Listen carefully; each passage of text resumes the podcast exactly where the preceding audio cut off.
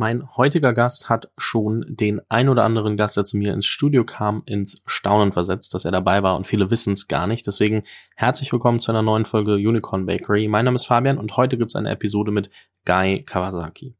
Guy Kawasaki habe ich vor vier Jahren mal in den Podcast eingeladen und mit äh, vielen Ups und Downs. Ich habe ihn für ein falsches Buch, das er gar nicht geschrieben hat, äh, gelobt. Ähm, er hat das witzigerweise in seinem Buch auch referenziert, dachte, ich hätte es schon gelesen und dann irgendwie war das eine ganz interessante Story. Guy Kawasaki ist ehemaliger Chief Evangelist von Apple, war also dafür verantwortlich, dass Softwareentwickler auch wirklich Software für Apple-Produkte und Mac-Produkte gebaut haben. Ähm, ist jetzt Chief Evangelist bei Canva seit langer Zeit und eine absolute Legende in diesem ganzen Tech-Space. Dementsprechend Ihr könnt euch denken, das Interview ist auf Englisch, aber wir haben viel darüber gesprochen, was er in seinem Leben so gelernt hat. Und äh, das hatte er vor ein paar Jahren schon in einem Buch zusammengefasst. Super cooles Interview und äh, so ein Tarek Müller, ein Pip Klöckner und andere sind ein bisschen in Staunen geraten, als sie mitbekommen haben, dass ich mit Guy Kawasaki aufgenommen habe. Und ich war so, ja, vor ein paar Jahren schon. Und äh, viele wissen es nicht. Deswegen hier ein altes Interview rausgekramt was glaube ich sehr gut passt, ähm, gerade weil auch irgendwie über Canva gerade wieder viel geschrieben wurde. Ihr wisst ja, dass ich mit denen auch gearbeitet habe rund um den Female February und genau, deswegen ein sehr cooles Interview. Viel Spaß beim Reinhören und hier ist für euch Guy Kawasaki. Welcome back to another podcast interview. And today I have the honor to welcome Guy Kawasaki. Thank you very, very much for joining. Um, I'm really happy to have you here. I'm glad to be here. And, uh, you know, you're in Germany, right? And I'm a Mercedes Benz brand ambassador, so I love German cars. Let's see if we can uh, see us in Stuttgart or Berlin at any time. Ah, I, anytime, anytime you want. I think it's more about you coming to Germany, but I will figure that out. So that's that's not a problem. I, I, can fly anywhere because Germany is pretty small compared to the US, so that's yeah. not a problem. Okay. As it was, I've I've spent many an hour in the Frankfurt airport. Believe me, man, it's the most confusing airport in the world. it is. That's why I don't fly from there. On the other hand, uh, you know, direct opposite Munich. I love the Munich airport. You know, Munich airport. You get off your airplane, and sometimes there's a Mercedes or a Porsche waiting for you, take you to your next flight. And Munich is good that means that you're flying at least business or first class, which is not my normal way to fly and travel, but I think that's totally fine. And I'm, well, I think it will happen to me at some point, but it didn't okay. yet. uh, when I was your age, I was flying in coach. So yeah, worry. so that's that's the same for me. As I'm 22, I have a lot of time to get to first class, so I don't don't really, um, yeah, okay. bad right now. what I find find is interesting that uh, you started with at Stanford University, yep. and I really had to love when you told the story that you were paying some of the checks with money from Las Vegas as you yeah. and your father were um, playing a bit of poker there and some some other. Well, it was craps, but yeah, close enough. okay, sorry, then I didn't didn't recognize it that much. But how do you feel about looking back to all the achievements that you have in the, the age that you have right now and you wrote the book and you really got through all the details in your life and tried yeah. to pull out wisdom from there how was the feeling while writing the book it was very satisfying because yeah I've, I've had a lot of experiences in my life that have generated a lot of wisdom and I wanted to pass the wisdom on. Uh, I don't want people to think I've gone through my life done, doing everything right because that's certainly not the case. And at least if you read my book, you'll know what to avoid. So that that was a valuable perspective, and I wanted to leave something where I helped empower people. Uh, but I, I want to be perfectly clear about this book. It's not a memoir or autobiography in the sense that you know Ferdinand Porsche could have an autobiography, or uh, Nelson Mandela or Michelle Obama, but not Guy Kawasaki. Um, yeah, my life is not that dramatic. There won't be any movies about my life. But having said that, you know, I'm probably in the sweet spot of many people's lives about the kind of decisions, the kind of wisdom that would help them. That's what you say that you don't earn or whatever uh, an autobiography. I think yeah. some other people might think different, but it's very interesting. What I really loved about the book, as we are all living in a business world at some point, and mm-hmm. everybody is just talking about business uh, nowadays, that you really brought in family, sports, and everything else to really make it different from all the books that are coming out right now, which I really, really loved and I really appreciate. And what I also think is an interesting point is that you started um, learning new sports activities with your children. Very late, yes. Very late. I think starting with 60, surfing 62, something like that. Uh, surfing was 62 and hockey was 48. And uh, so, so, you know, many people, what they do is they make their kids or they encourage their kids to take up their profession or their sport, right? So if you're a football player, you make your kid take a football, hockey or basketball or I don't know, whatever it is, surfing or knitting or whatever it is. I had the opposite. And so when my two older sons took up hockey, I took up hockey. And my daughter took up surfing, I took up surfing. Uh, having said that, I drew the line at one place because one of my sons is now a wingsuiter, and wingsuiting is something I will not do. I draw the line there. yeah, okay, I can understand that because I think wingsuiting is something, it sounds so dangerous, but I think you told or you wrote about it in the book that it if you know some of the um, or how to do it, it seems not to be that scary anymore. But well, I you're not going to get me to try that. And, and, listen, you know, you don't just go out and go wingsuiting. I think you have to take about two or three hundred um, parachute jumps before you can do a wingsuit jump. So th- that ain't happening for me. A lot of hours that you would have. Yes, yes. It's not something you you know, it's not something you just go on a weekend dare. what um, what I'm interested in at the moment is I think you talked about it a bit in the book, but I'm focusing on the topic right now a bit. And mm-hmm. I think a question that might interest a few people as you work with people like Steve Jobs and whatever, and I don't want to make it about Steve Jobs and whatever, but what role did mentors play in your life? Yes. So I had a, you know, two, three mentors in my life, one who taught me sales, one who helped me navigate Apple. Uh, they were very valuable. Uh, they helped me avoid many mistakes. They also sort of paved the way for me. They, uh, you know, the term we like to use in the U.S. for parents who do this is they're lawnmower parents, in that they're in front of you and they just mow everything down, so it's easier for you. So I had a few mentors who, you know, kind of mowed a few things down for me. Uh, very valuable. Although I will tell you, I don't consider myself a very good mentor because I I just I have four kids and raising four kids is hard enough, so I don't really have any mental capacity to help anybody else. Um, I can I can make things move, but I can't make them move all the time for a small group of people beyond my family. How's that? I just wanted to know about your mentors and how yeah. you liked it, and not about you being a mentor as you are as a parent.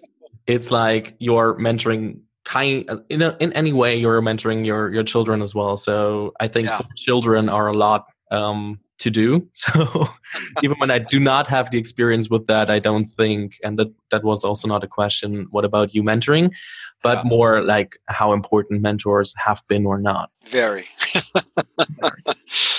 Regarding regarding your time at apple i yes. i think you were talking a bit about that not everything was perfect all the time and you had mm-hmm. some some struggles there.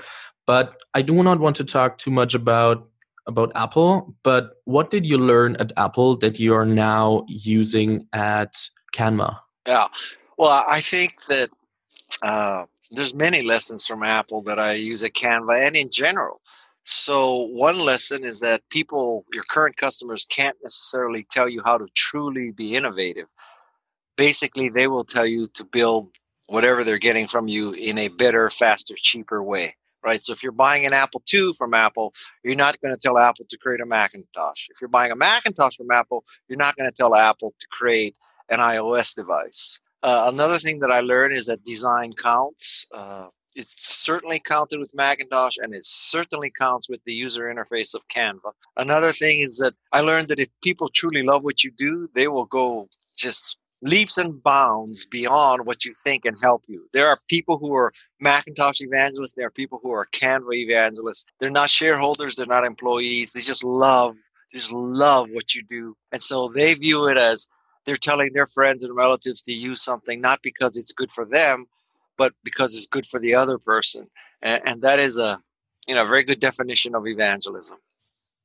Very interesting because I think a lot of people in my age might not really understand what evangelism is about and yeah. why it's so important because I think without your work as an evangelist, I might not use my MacBook right now with all the software that I have.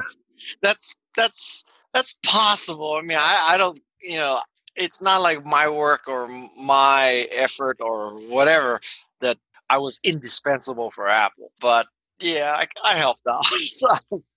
What I also think you gave as an advice for younger people is that you, or also for everybody who might be a designer, a freelancer in any case, or want to achieve something maybe more than the normal people, is that you have to work for free and put in the work up front, yeah. which is a very, very interesting point nowadays where everybody wants to have everything right now. And that also means cash for the work you do right now, or. Yeah. Uh, and listen, there are going to be a lot of people who disagree with what I just said or what you just said that I said. Um, Yeah, uh, the example I use is, of course, graphic design. That when I wanted a book cover designed, I, you know, put it out on social media and I got 750 designs and I picked one and only that one person made a thousand dollars. So the graphic design industry would say that I exploited 749 people and I only paid one. Uh, my attitude is listen, I gave 750 people who would have never had a shot a shot. So uh, in my own career, I have given hundreds of free speeches. Okay. And these free speeches led to paid speeches because you give a free speech and somebody says, Oh, you know, guy was great. My husband, my wife is having a corporate meeting. They need somebody like him. So a free speech led to a paid speech. If I had the attitude that I will not do any free speeches, I would not have nearly as many paid speeches. And so you know you have to give to get. Yeah it's very interesting. As i mentioned a lot of young people right now as we are used to getting everything in the moment yeah. is are are maybe pretty unsatisfied by providing work first and then try or wait for receiving something as a reward. Well so, they better get over it because that's how the world works Sure, sure. And I think you might not know that, and some of the listeners as well. I think I'm managing that quite well. I, not perfectly, but it's it's okay. But I think, and I see it with a lot of my friends that are, let's say, at university right now, and they're like, "Hey, how can you do hours and hours of podcasting or speaking or t- talking to younger people and then not getting paid for it?" And I'm like, why shouldn't I? And a lot of people don't have the mindset, and that's that's very interesting. You know, I, it's the the right word is mindset, right? So, I mean, athletics is an easy example, so we'll stick with that for a second. But for for every professional athlete, there were thousands of hours where you played practice for free. It's not like you know the moment you decide to become a professional athlete uh, in high school that all of a sudden you're paid. I mean, you're not paid in high school, you're not paid in college, and then you might get drafted, and then you might make the team, and then you might play. And even if you play, you still have to practice beyond, you know, what what is expected during the season. So if you don't have the attitude that you're going to invest in yourself and you're going to work your ass off, lightning may strike. You may just get lucky, but it's unlikely. And so uh, you know, people ask me, so how long did it take to write this book? Well, in one sense, it took me two years. In another sense, it took me 64 years. And that's just how it is. And uh, if you spread what I'm making over this for this book over 64 years, let me tell you, it ain't much. So uh, it's you just have to pay the price. You can't get if you can't wrap your mind around paying the price, then yeah, I don't know, just go be an investment banker or something. I don't know. Besides putting in the work up front and paying the price, what mm-hmm. would you consider critical advice for younger people at the moment? Well, I would say that I think younger people they are they and I did this too. You know, you try to optimize that first job out of school, right? And you want to find that perfect thing and I think you need to like chill out because over the course of your career, you're going to have so many jobs, you're probably going to forget what your first job was. And uh, as long as you're learning, any job is good.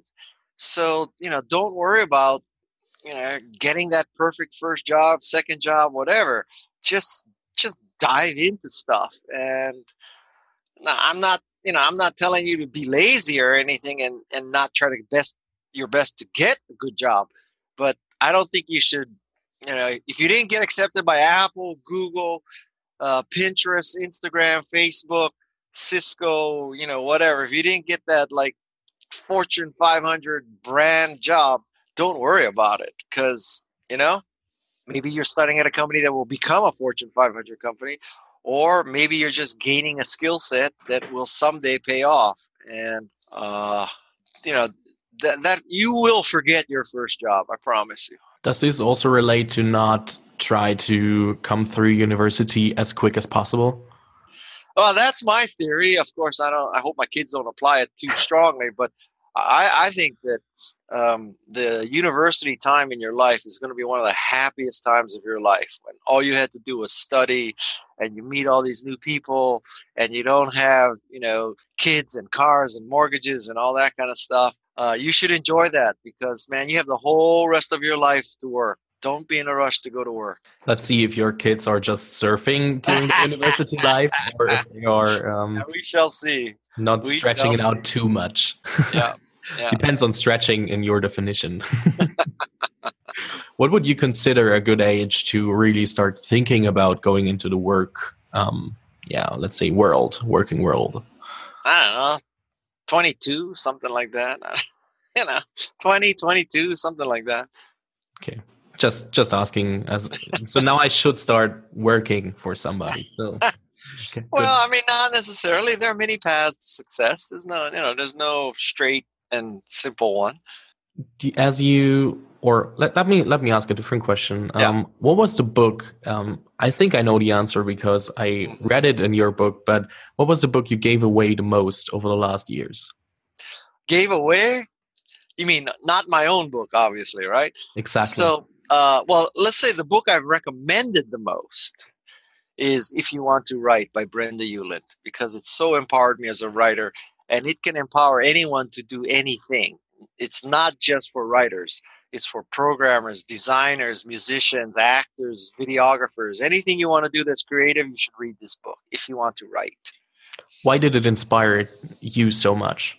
Because it basically said if you want to write, write don't worry about you know you don't have a phd in english uh, don't worry about external people saying you know how can you be a writer you don't have an advanced degree you've never written before you should ignore the negativity from the outside should also ignore the doubt that you have inside that you know how can i be a writer i don't have a phd in english well you don't need a phd in english to write just write and same thing you don't need a phd in computer science to program you don't need a phd in you know media arts to be a videographer. If you want to shoot video and make movies, make movies. So it's really about the mindset that you need to yes. start and mindset, not yes. always to procrastinate. Yes. Well, it's not even procrastination. I mean, you you could have the attitude that you're a very diligent hard worker and you're going to get a PhD in English and then you'll write something. And this is saying that you don't necessarily need a PhD in English. Now, if you're getting a PhD in English, I'm not telling you to stop. I mean, that may be your life dream to be a doctorate of English, but you know, I don't think you should make the calculation that well, in order for me to write a book, I need a PhD in English. In order for me to be a computer uh, programmer, I need a PhD in computer science. In order for me to be a anything, I need a master's or anything in anything. Just do it it's very important because as well nowadays everybody is like what does other people think what do other people think about what i'm doing right now who gives a shit? Just Yeah. do it. But everybody has the mindset to think first about the other people and then about themselves or a lot that's of true. people. i'm telling you get over that. Sure sure you're right. Listen, i just let me tell you something. You know um, if you were to ask most people what do you think? I'm going to start surfing at 62 guess what most people would tell you? Yeah, that you don't or won't make it. That's right and you're too old. Yeah but it seems like you made it so and but I'm, you, you can you can stand you can stand Yeah, on a board and you can surf. That's that's made it in the terms of just getting to surf. And i can have a lot of fun surfing yes. Yeah, that's the most important thing. And I think um, that comes along with the mindset that you have and that you don't take life too serious. as as I told you before, um, I and I heard it in a book that it's happened a lot of times. First with Jackie Chan, and then with Robert Kiyosaki, that people mix you up sometimes. Yeah. And yeah. even when we met in Frankfurt already, and I told you about Canva in a yeah. mail, I made it. I made a mistake, and I said I love Rich Dad Poor Dad, and I was like, "Holy shit! Hopefully he won't read it." I, I sh- mail afterwards immediately with saying sorry, and it was more way more embarrassing when I saw that you read the mail, you answered it, and I was like, "No way, this couldn't happen." but you don't take it too serious, and you you mentioned this in the book, and I I think that's also the same kind of attitude that helps you getting over people thinking, "Oh, he's too old to start." Um, well, surfing. I mean, even more importantly, uh, a you shouldn't take yourself too damn serious, and b you know people make mistakes, so you know what don't hold it against them. And C, you know, like if you're gonna go through life easily offended, you're gonna have a miserable life, man. you gotta you gotta learn to just ignore people and ignore funny stuff or appreciate the humor in funny stuff. The cool thing about your email was, huh, I thought a joke. I'm just quoting. That's what you answered me while you could have been upset or whatever. so I really love the response, but it was still embarrassed. Oh, okay, so so here's here's the tricky part. So in this book, I tell this story about people confusing me with Jackie Chan and Robert Kiyosaki, and so now sometimes people who've read the book or have heard the story, they come up to me and they say, you know, I love Rich Dad Poor Dad, and every time I have to think, do they really think I'm Kiyosaki, or are they pulling my leg because they read the book? So now it's even harder because there, there are many times in the past few weeks people come up to me and they like say, "Oh, I read Rich Dad Poor Dad." They start laughing, and I don't know if they're laughing because it's an inside joke or they're laughing because I don't know they're happy or something. So now, and you know, if I went into this whole diatribe, then then they're going to say, "Oh yeah, I'm pulling your leg. I knew you're not Ralph uh, Robert Kiyosaki." So I've made it even harder for myself. I have to be honest. I made the mistake first, and then I read the book, and then I was like, "Shit! I could have said it was a joke." but I, I fooled myself by answering no, it was not a joke. I was just mixing up. But yeah, okay. it, it happened. but it was. Hey, I'm here, right? I'm on your podcast, right? Yeah, definitely. I'm I'm really happy about that. So I I don't complain. I just wanted to show that to other people as well, and show that maybe some of them and even myself might take ourselves too too uh, serious and maybe we can definitely well we definitely can learn something from that story. So that's what i wanted to refer to. So what i also think is um, pretty cool what you talked about before is like giving speeches for free and then some of them lead to paid speeches but also you're not always out there for money and sometimes it's also about somebody giving you freebies or whatever i know that you turned it down in the in the meantime but i really love the story where you got um, access to a webcam in Santa Cruz to check yeah. out the surfing conditions and then yeah. bought a house there to go surfing or maybe you bought a yeah, house before but i have uh, although there's a professional service that now has a better view for where i go but for a while, I had access to one of the most exclusive webcams in the world because it was on top of Jack O'Neill's house in Santa Cruz. And on top of Jack O'Neill's house in Santa Cruz, that, that house, if people are familiar, is right on the cliff. I mean, there is not a more famous house in surfing than that house. Uh, maybe the one at Pipeline. But uh, yeah, that was a great view. So, when do you think about or how do you decide on getting money, doing it for free, or getting something else in return? Uh, you know, it's catch as catch can. I mean, uh, well, there's there's three kind of main factors, right? So one is is it an organization or industry that I like? Another is you know, do I feel a moral obligation to help this kind of organization? And the third is, you know, how much fun would it be? And so, and any two of those three would work. So sometimes, like I feel a moral obligation to help educators, and you know the conference is in Kona. Well, hell yes, I, you know I'd go. Um, uh, generally speaking, I I what what gates me in accepting speeches is that it takes me away from my family. So, you know, if, if somebody says, well, we're having this conference with 2,000 people in the south of France and it'll be, you know, just all the, the cream of marketing or social media or whatever, or, you know, we're a, a large brand and we don't pay speakers, honestly, I would turn them down because that would be something like, okay, so you clearly have the money. You're probably going to spend two, three million dollars on this conference, but you expect me to do this for free because you think I want to get on an airplane, fly to the south of France, take four days of my life for free, and take me away from my family for four days. I won't do it. I won't do it. So some of it is who's asking, and if you know, if my perception is you're rich and successful and you're making a lot on this conference, I'm not doing it for free. To be honest, that sounded like the Lions of Cannes, like the Cannes Lions, but um, south of France, marketing decision makers. No, they, they, they never have invited me. You know, I'm not good enough for them. So uh, I, I didn't mean it to point to them. No, it's it's it's it's fine. I was just uh, just uh, trying to figure it out. But I think everybody who can't understand that yet should definitely listen to the last part of the book where you where your son writes something about you where you're flying with a private jet just to catch his football game. So that's yeah, how that much, I did.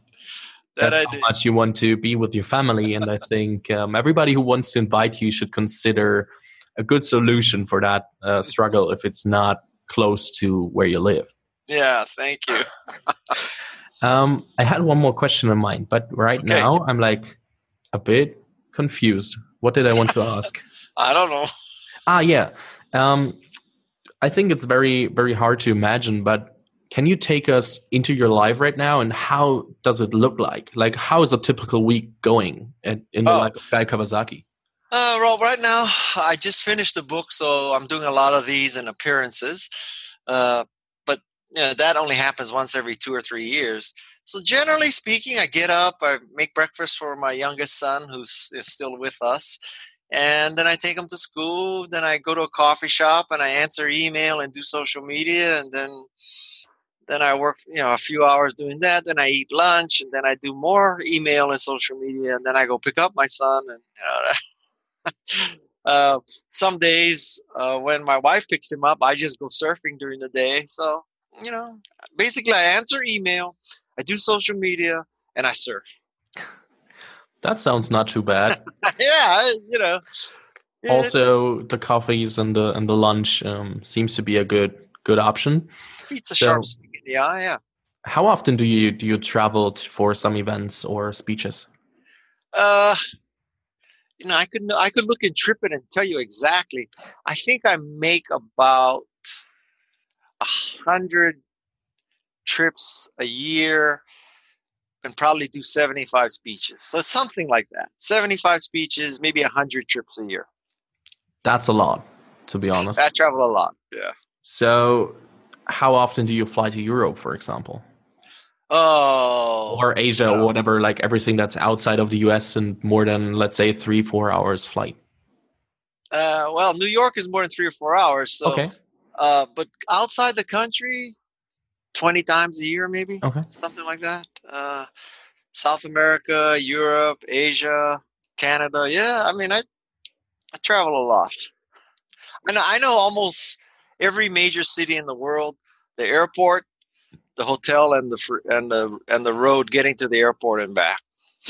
Because so I, I fly in and out. Like I, I'll come to if I were speaking in in Germany, I would fly in I'd get there the morning, uh, the the evening before. I would speak the next morning and try to leave the same day. I spend, you know, an ideal trip for me is 24 hours in the city. Okay.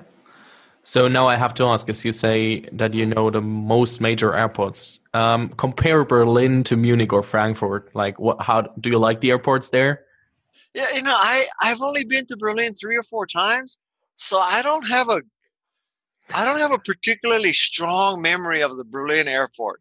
I have a very strong memory of Frankfurt because Frankfurt, oh, with Frankfurt, you know, you land and then you seems like you go through security and customs and then you go back out and then you go back through another security and then every 50 feet there's a sign that says, you know, this is the Lufthansa lounge and it's pointing in a different direction. and then you go through security again. And uh, Frankfurt to me is just a maze. and there's multiple levels of it. Oh my God. so we should definitely talk to Mercedes Benz and tell them to bring you to Berlin that you can uh, evaluate the airports as well. okay. so, um, if somebody in my age comes to you and asks you for what advice, what is yeah. the most common advice that you give to young people? Well, I mean, it depends on what they ask.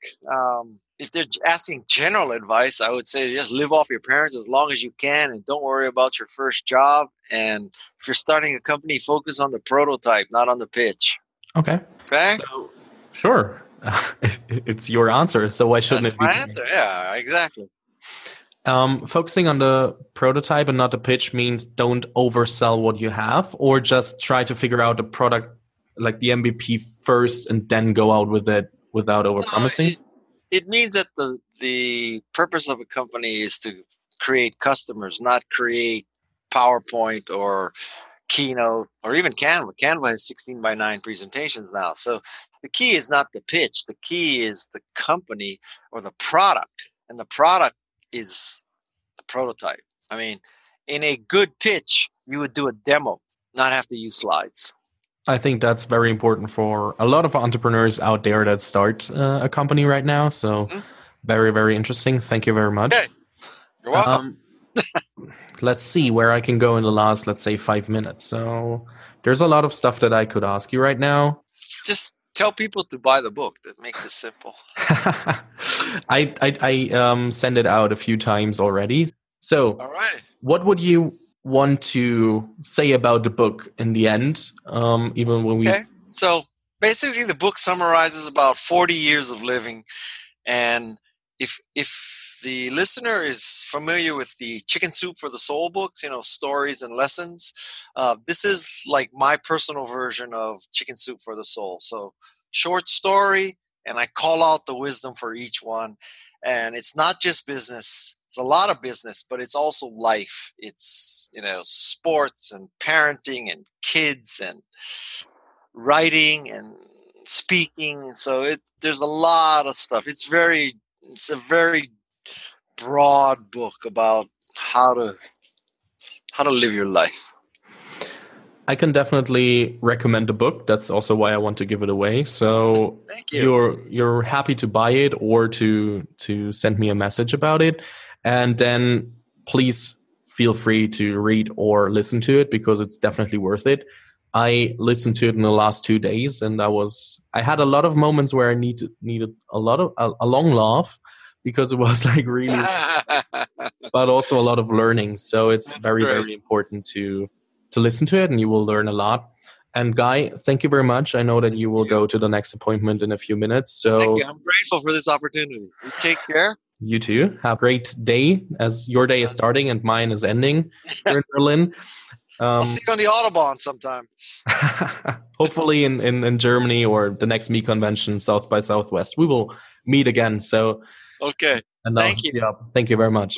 Vielen Dank fürs Zuhören bei der heutigen Podcast-Folge. Ich hoffe, ich habe vorab nicht zu viel versprochen und ihr habt gemerkt, okay, Guy Kawasaki, cooler Typ, sehr, sehr spannend. Und ähm, falls ihr noch Lust habt oder noch mehr Infos braucht, wollt, dann schaut euch gerne mal meinen WhatsApp-Newsletter an. Der sollte auf jeden Fall für einige von euch super spannend sein, denn dort pushe ich einmal die Woche, mal regelmäßig, mal nicht so, ähm, wichtige Sachen, die ihr wissen müsst als Gründer. Und ähm, ich glaube, das ist ein gutes verlängertes Medium, um dann auch mal so Sachen durchzuschicken, die ich selbst irgendwie cool finde, die ich lese, wo ich sage, okay, äh, betrifft mich nicht, weil ich bin kein Tech-Gründer, aber betrifft äh, meine, meine Hörer und äh, dementsprechend dich. Und ähm, das mache ich gemeinsam mit Charles. Äh, Charles ist ein WhatsApp Commerce und Communication Tool, womit ich dann eben diesen Newsletter verschicke.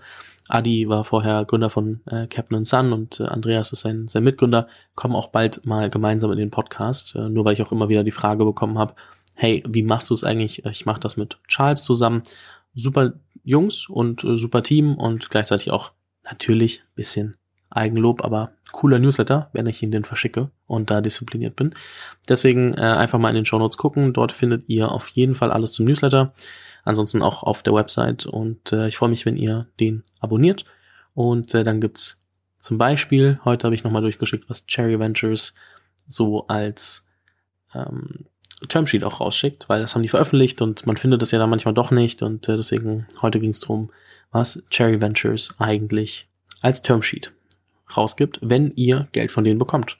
Und äh, falls ihr Geld von denen bekommen wollt, könnt ihr mir auch euer Deck schicken. Ähm, man munkelt, dass es da in den nächsten Tagen ein Announcement gibt. Ich werde es hier noch nicht final öffentlich sagen, aber vielleicht könnt ihr eins und eins zusammenzählen, dann wisst ihr jetzt einiges mehr als die meisten da draußen. Ich wünsche euch noch einen schönen Tag. Genießt's und falls euch die Folge gefallen hat, könnt ihr die auch gerne noch weiterempfehlen. Vielen Dank fürs Zuhören. Falls dir diese Folge gefallen hat, dann musst du auf jeden Fall mal den Unicorn Bakery WhatsApp Newsletter auschecken. Dort bekommst du ein bis zweimal die Woche von mir äh, entweder eine persönliche Sprachnotiz oder eine Content-Empfehlung, Blogpost, Video etc. für Dinge, die du als Gründer unbedingt wissen, lesen, hören musst. Am einfachsten ist es, du klickst auf den Link in der Beschreibung und meldest dich an. Ansonsten kannst du auch auf jungthemapodcast.com slash newsletter gehen.